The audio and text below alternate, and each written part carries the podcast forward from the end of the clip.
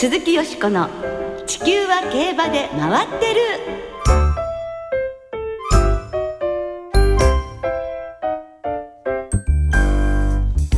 皆様こんばんは鈴木よしこです。暑い毎日ですがお元気でいらっしゃいますか？地球は競馬で回ってる。この番組では週末の重賞レースの展望や競馬会のさまざまな情報をたっぷりお届けしてまいります。よろしくお付き合いくださいね。今日ご一緒してくださるのは小林正美アナウンサーですこんばんは。こんばんは。暑いですね。よろしくお願いいたしますねまあ今週は盆休みで旅行に行かれたり帰省された方も多かったのではないかと思いますが小林さんもご家族で出かけられたりされましたか？そうですね。夏は家族で旅行に行っていたんですが、今年はですね、えーバカ息子が高校3年で、えー受験生でして予備校に行っておりまして、ええ。予備校の夏期講習のお金に旅行の費用が消えてしまいました。高いですね予備校は。だからそうですね、はい。でも自分たちも親にそうしてもらってたのかなと思うとなんでもっとちゃんと勉強しなかったのかなって。思いますがそうですか。小林家は今年受験生を抱えて。もうね大変です。大変ですね。お父さんもねしっかりしないそんなことはない。まあご本人が一番大変ですからね。本当ですね、じゃあはいあの見事合格されたら春休みっていう感じですね。そうです旅行はね。はい。まあそのお盆休みの期間なんですが13日から15日まで3日連続地方各地の競馬場で交流重賞が行われましてはい。賑わいました、えー、13日の佐賀ではサマーチャンピオンエーシンウェズンが勝ちました。14日の盛岡のクラスターカップではラブミーちゃん。はい。ねえねえ。強いですね。これで交流重賞5勝目とね。えすごいですね。頑張りますねみっちゃん。そして昨日でしたが15日門別のブリーダーズゴールドカップ旗のバンクールが勝ちました。はい。よしこさん気になったレースなどありますか？はい、もうラブミーちゃんすごいなと思いましたが、そのクラスターカップで現役では日本で唯一の三兄弟騎手対決が実現しましたね。うん、うん、岩手県ご出身の岩手競馬所属の山本正俊騎手、俊也騎手、そして船橋競馬所属の俊樹騎手と、まあ三兄弟、山本三兄弟揃って、騎乗。この日の、なんか前にも、クラスターカップの前にもやってらしたそうですね。実はこの日の3レースで初対決が見られまして、ええ。3兄弟初対決、はい。でこの3レースで、えー、一番上のお兄さんですかね。や正俊騎手が勝ったんです。ね。さすがお兄さんねえ、さすがなんですね。クラスターカップ結果は12着、14着、8着ということでしたが、まあ貴重な一戦でしたよね。ねまた実現するといいですえい。いですね、まあ、ちょうどお盆でね、えー家族揃って親戚一同集まってね、はい三兄弟の戦いを見たんでしょうかね、ねえ、本当ですよね。いいなと思いますね。はいまあ今週は JRA でも G1 ホース5頭が出走する札幌記念が行われます。熱戦を期待いたしましょう。鈴木よしこの地球は競馬で回ってる。この番組は JRA 日本中央競馬会の提供でお送りします。鈴木よしこの地球は競馬で回ってる。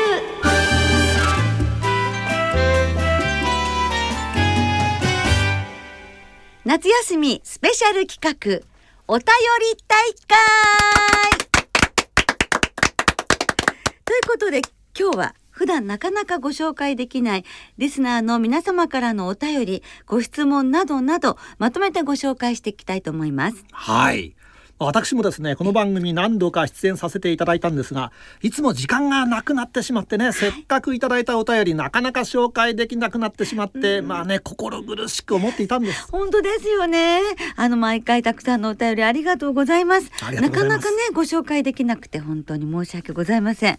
その分今日はたっぷりとご紹介しますね。はいはい。早速ご紹介いたしましょうまずは、ツッチーさん40代女性の方のお便りですはい、ありがとうございます。いつも楽しく聞かせていただいていますよしこさんは明るくて爽やかで朗らかな感じとエレガントな雰囲気を合わせ持っていらして女性としても憧れの存在ですやったー、ありがとうございます。さあ質問です照れちゃうな。今までたくさんの競馬関係の方へインタビューされてきたと思いますが、はいお話しされる上でいつも心がけていらっしゃることはありますか？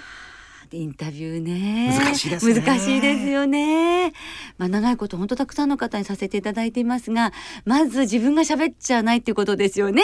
相手の方に喋っていただくこと、はいはい。しかも快くなんかこう楽しそうに話していただく、でそんなことポロって喋っちゃったっていうようなことまで話していただけたらいいなということでどうしたらそうねあの話しやすく答えていただけるかっていうことに、えー心がけてるんですけれどもこれまた難しいですよね。調教師やジョッキーの皆さんはあの視線をくださらないことが多いので。あこうこういうふうにインタビューさせていただくんですが例えばテレビカメラの向かいは方もいらっしゃらないけどこうどっか視線をねともうどっか宙宙に視線があってこう聞き手の方をなかなかね見てくださらないこうあのこう見てくださってお話できるととってもやりやすいんですけれども宙を見てることが多いので やはり1回でいいから1インタビューの中で1目線いただくっていうのが結構私の中ではテーマになってますね。なるほどね。はい、で目線いただくと次のインタビューがものすごくしやすくなるんですね。さあ続いての、えー、そとこです。はい、えー、50代男性たらふくさんです。はいとある土曜日地下鉄に乗りました。はい。よしこさんらしき方をお見かけしました。テレビで拝見するよりも細表なお顔で大変な美人でした。今日はどうしたんでしょう 優しいお。人柄にラジオなどで長く親しんできましたのでご挨拶をしたかったのですがあまりの美貌に自らを恥じ声を失いましたってあなた男性でしょよしこさんすごい美人ですって書いてありますどうもありがとうございます。嬉しいです。まあで質問なんですがはい。えーえー中山競馬の帰りに寄られていた酒屋さんはおかわりないでしょうかってあ、たらふくさん50代男性の方、ええあ、この酒のことご存知だったんですね。あのね、中山競馬場から出て、いつも混むので裏道を通っていったんですよ。はいそこの一角にですね、あのご夫婦で経営されている酒屋さんがあったんです。はいでそこに私たちフジテレビのメンバーはみんな寄ってあの車でみんな移動してましたのであの高速乗る前なんですよね。でそこであの寄りましてあのそうお酒買ってその車の中みんな飲んで帰ったりあるいはそこの 酒屋さんで「あー疲れたね」とか言って「お疲れ様と言って飲ませていただいたりしてたんです。でところがそのうちにその子の奥様がおつまみ作って待っててくださるようになって。それであのおつまみまでいただきながらねしてたんです。そこに競馬ファンの方も何人かこう寄られるわけですよ。でお会いしてたりしたんです。ですからその方その中のお一人かもしれませんね。でもその奥様がですねある日突然お亡くなりになりましてでご主人もあの一人で頑張ってらしたんですけれどもやはりご病気になってしまわれて残念ながらあの酒井さんは今亡くなってしまいました。そうでうんしたか、、でもこんな風にね覚えててくださる方がいるっていうことがね本当に嬉しく思います。はい。ありがとうございます。さて続きですが、えー鈴木誠さん埼玉県にお住まいの方。さて先月上旬7月7日初めて福島競馬場に行ってきました福島競馬場は東京競馬場から比べるとコンパクトですが馬の走っている姿が間近に見えるので親しみやすい印象でした。今度は新潟競馬場に出かける予定ですとあります、うん、あぜひねお出かけいただきたいですね。はい。まあ本当に旅打ちですかね この方ね。えーでもあの本当に全国のね JRA の競馬場回るっていうのもとっても楽しいことですよね。そうですね。必ず競馬場プラスアルファがありますからね、はいはいはいはい。もちろん福島だってね温泉とかさくらんぼとかついてくるわけです。フルーツ王国とかいうのがついてくるわけですけどね。新潟に出かける予定って新潟は今もちろん 1,000m のあ直線ねね。直線競馬が本当に迫力ありますしね、もちろんここには何がついてきますか？新潟ですか？はい。えー海水浴、あ、海水浴です。嘘でしょ。お酒じゃないんですか。日本酒でしょ。よしそれもこさん。もちろんそうですねもちろん日本酒はいそして枝豆あー、一人娘生茶豆。はいはい、一人ねえ娘。ナス小ナス ナス、ナスなんですノーベ。ルナス名産なんです。はい、それから温泉ゴルフとああもう至れり尽くせり。で今海水浴なんて言って小林さんがおっしゃいましたけど私も20年間25年ぐらいはい。通ってる海の家があります浜茶屋鈴権競馬場からもうちょっと上の方に上がっていただくと島見浜というのがございます。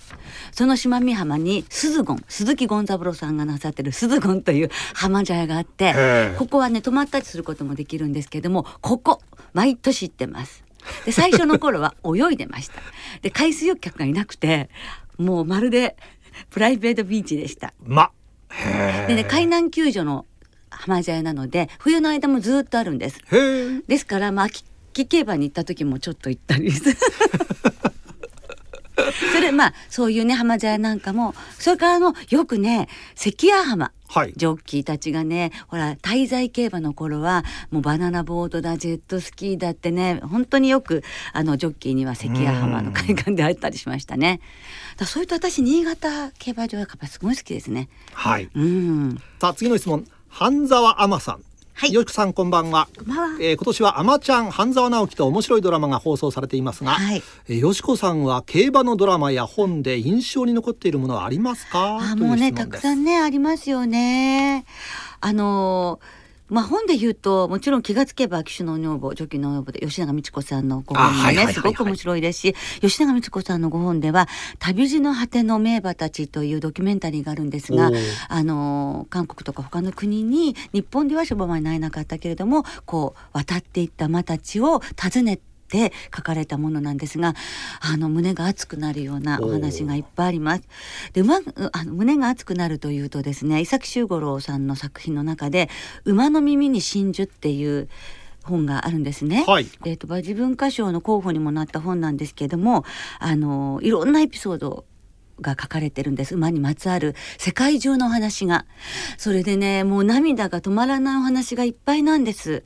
ところが全部嘘なんです。え？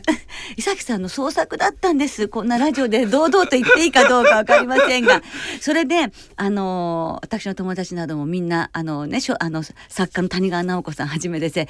みんなで「涙を返せ!」って言って あの迫ったことがありますが。でもあのそれだけね創作能力が悪いということなのでぜひまだの方は読んでいただけたらなと思いますね。はい。はい。小林さんはどうですか？え私はですね塩崎敏夫さんの極道記者のラストシーンが非常に印象に残っております。はい、まあいろんなね作品がありますけれども「優春」という作品もいいですしそれはね映画にもなりましたのでたね。改めてまたご覧になるとまたいいかもしれませんね。はいえーはい。今日はまたまたねほんのわずかなお便りとなってしまったんですが、えー、喋りすぎごめんなさい。えー今後もね、えーご紹介させていただければと考えております。はい、はい。どしどしあのお寄せくださいね。お待ちしておりますので以上夏休みスペシャル企画一挙紹介まではいかなかったんですが リスナーの皆様からのお便りお届けいたしました。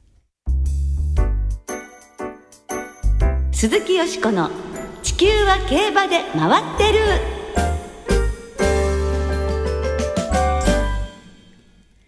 さてここからはあさって函館競馬場で行われる札幌記念の話で盛り上がっていきたいと思います。はい。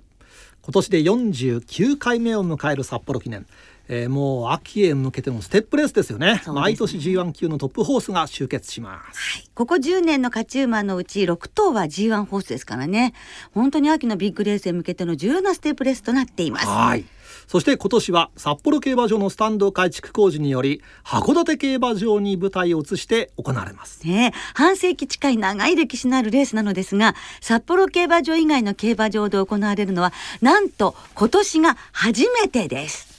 そうですね。初の函館での札幌記念。はい。だからうん札幌記念だと思って札幌競馬場塗らないように皆さんあ函館マークすかね、はいマークすると注意してくださいねく。ださい。はい。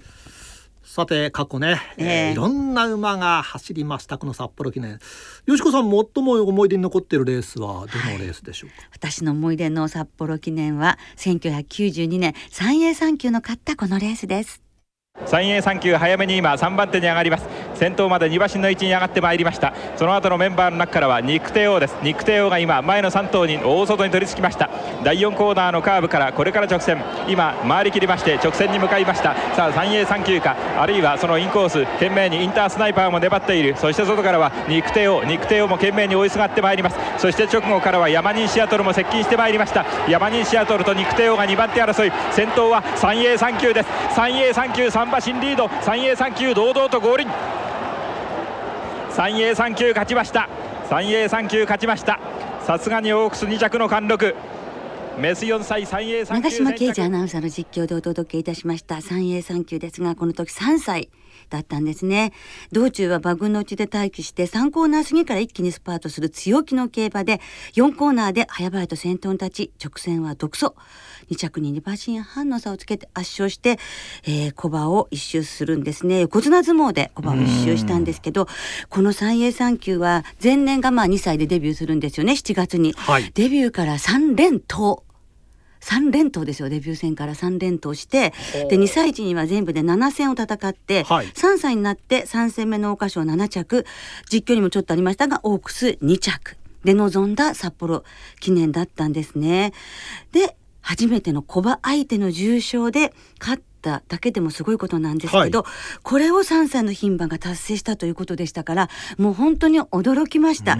まあ、頑張り屋ってことは分かってたんですけれどもねこれだけそうそうたるメンバーの小馬相手に3歳の牝馬が勝つってもう三栄三級すごいなと思ってで3歳牝馬の札幌記念優勝は史上初の快挙で未だに彼女だけなんですね。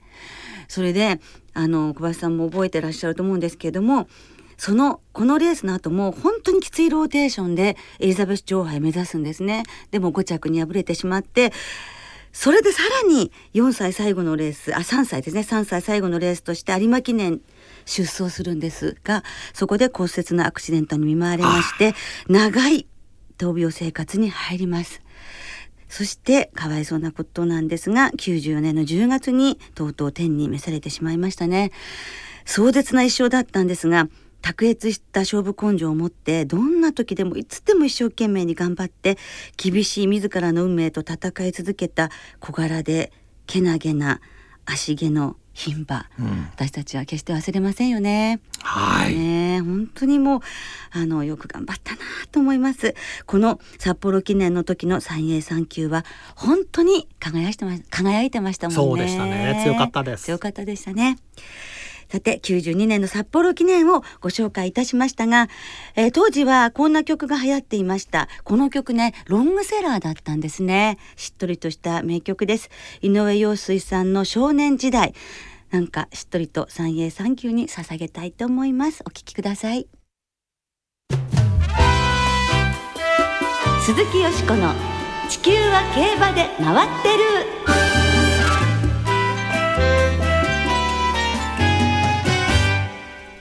ここからは日曜日に行われる第49回札幌記念を展望していきます。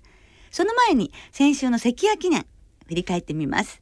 レースを制したのは4番人気北村博樹式場のレッドスパーダでしたはい。まあ道中2番手から早めに先頭に立って長い直線ね、えー後続を完封しました。ねえもう北村博樹騎手がレッドスパーダを信じてるっていう乗り方でしたよね。レッドスパーダはなんと3年半ぶり東京新聞杯以来の2度目の重賞制覇となりました。長かったですね。涙涙涙、うん、まあブリンカーの効果も大きかったんですかね。そうですねえーかつてはね NHK マイルカップで2着になったぐらいの馬ですから順調ならまたこの秋は楽しみですね。ね本当ですこの馬を担当される手島正勝厩務員も弱い馬で体のあちこちが痛くなってしまうのですがよく頑張ってくれましたとしみじみと語っていらっしゃいましたはい。ですからあのもう7歳ですけれども3年ぐらい延べにすると休んでるんですよねだ体が若々しいですからこの秋こそ期待ですねはい。そしてよしこさんまたまた的中関谷記念的中でした。ありがとうございますもうメールが来ています。はいえー川野辺礼二さんとお読みしてよろしいんでしょうか？60代男性の方。よしこさん、関谷記念の予想的中お見事でしたあ。りがとうございます某テレビ出演でレッドスパーダの推奨理由を縦板に水のごとく論理的かつ合理的に説明されていましたね当日着用の金色の帽子とともによしこさんが黄金に輝いていました実は自慢になってしまいますが私もレッドスパーダ本命でした。あこの方もねおー的中おめでとうございます。そしてありがとうございます。本当にね嬉しかったですね。今週も頑張ります。はい。では札幌記念の予想に移りましょう。はい。札幌記念ご存知のように芝2000メートルの、ね、夏競馬最大のレース G2 です、今年は皐月賞馬ロゴタイプ桜花賞馬マルセリーナなどなど G1 ホース5頭を含む16頭です。ねさすがに限りなく G1 に近い G2 と言われるだけありますよね、はい。豪華メンバーですね。さあね。どうなるでしょうね。どうなりますか？馬場状態とはどうでしょうか？函館はですね、えー今日のお昼正午の、えー天気予報によりますと、えー天候が曇りでえー函館はあの芝田とともに量の発表。うんです、はい。よかったですね。まあ、函館はあの C コースになるんですね。はい。はい、わかりました。その舞台でどの馬が勝つのかとうん。いうことになりますが、さあよしこさんどういう狙いで今週は？はい。私は、まあ、G1 ホースが5頭いるんですがその G1 をこの秋は取りたいという統計ヘイローから入ってみます。はい、はい、函館記念の覇者ですけれども鳴尾記念も勝ってなんかやはり一戦ごとにとても強くなっているという印象ですよね。ですから G1 ホースたちを相手にどんな競馬を見せてくれるのかすごく楽しみにしています。またこの統計ヘイローはサマー2000シリーズの優勝もねかかっていますしえジョッキーも力が入るのではないかと思いますので統計ヘイローからそうですよ皐月賞馬ロゴタイプ3歳馬出てきます。3歳馬のね男も活躍してますからね札幌記念は。ロゴタイプ。そして牝馬も強い札幌記念ということで、えー函館に実績があって距離にも実績があるレインボーダリア。14番から11番12番で2点生まれんで流します。お2点で。はい2点勝負です。小はい。林さんは？え私もですね、えー統計ヘイローと行きたいんですがえ、え。ー馬券的にはあのロゴタイプの、ええ。え2着にした3連単です。ロゴタイプが何かに負けちゃうというねことをまあちょっと、えー予想して予想するね。そうすると一着のところにはもちろん統計ヘイローも入るねと入りますねいうことですね。はい前回あの小林さんとご一緒させていただいた時にはアイビスサマーダッシュで本命が一緒だった時に当たってるんですそうですね。白山ムーンはい。はい、白山門でしたね。そうですじゃあまあ二着にロゴタイプ付けてということですね。その他にはじゃあ統計ヘイロー以外ではどれを狙ってるんですか？そうですね。あの馬券に入れるのアイムユアーズもね、うんえー強い勝ちっぷりでしたしクイーンステークス。そうですねえーあとフラブイズブーシェ。はいね、えードクターコバさんすごく勢いありますんで。そうなんですよね。で二連勝中ですしね。えー侮れないと思います。そうです重賞実績なくてもこういう部分もね活躍するかもわかりませんね、はいさあ固く収まるのか波乱となるのか札幌記念楽しみにしたいですねはい。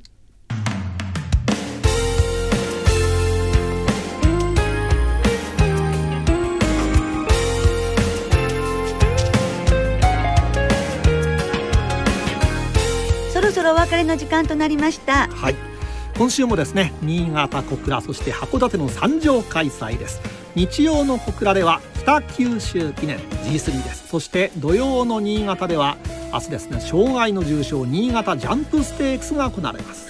北九州記念はサマースプリントシリーズの第4戦ですはい。小倉2002勝のマイネルエテルネルに期待しておりますはい。はいえーサマーシリーズね、いよいよ後半戦です。その行方が気になりますが、まだまだね、大混戦ですね。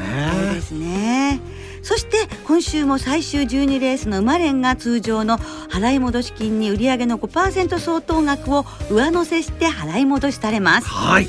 先週番組でご紹介したデータがいきなりハマりましたね。そうなんですよえー10日土曜日の新潟12レースは新潟ダートは戸崎氏から手堅くというデータ通りでした。はい聞き逃してしまわれた方はパソコンのオンデマンドで聞いていただくことができますのでぜひ先週の放送のこの特集コーナーチェックなさってみてくださいね。はい、そして皆さんも今週もどうぞお役立てください。はい、では週末の競馬存分にお楽しみください。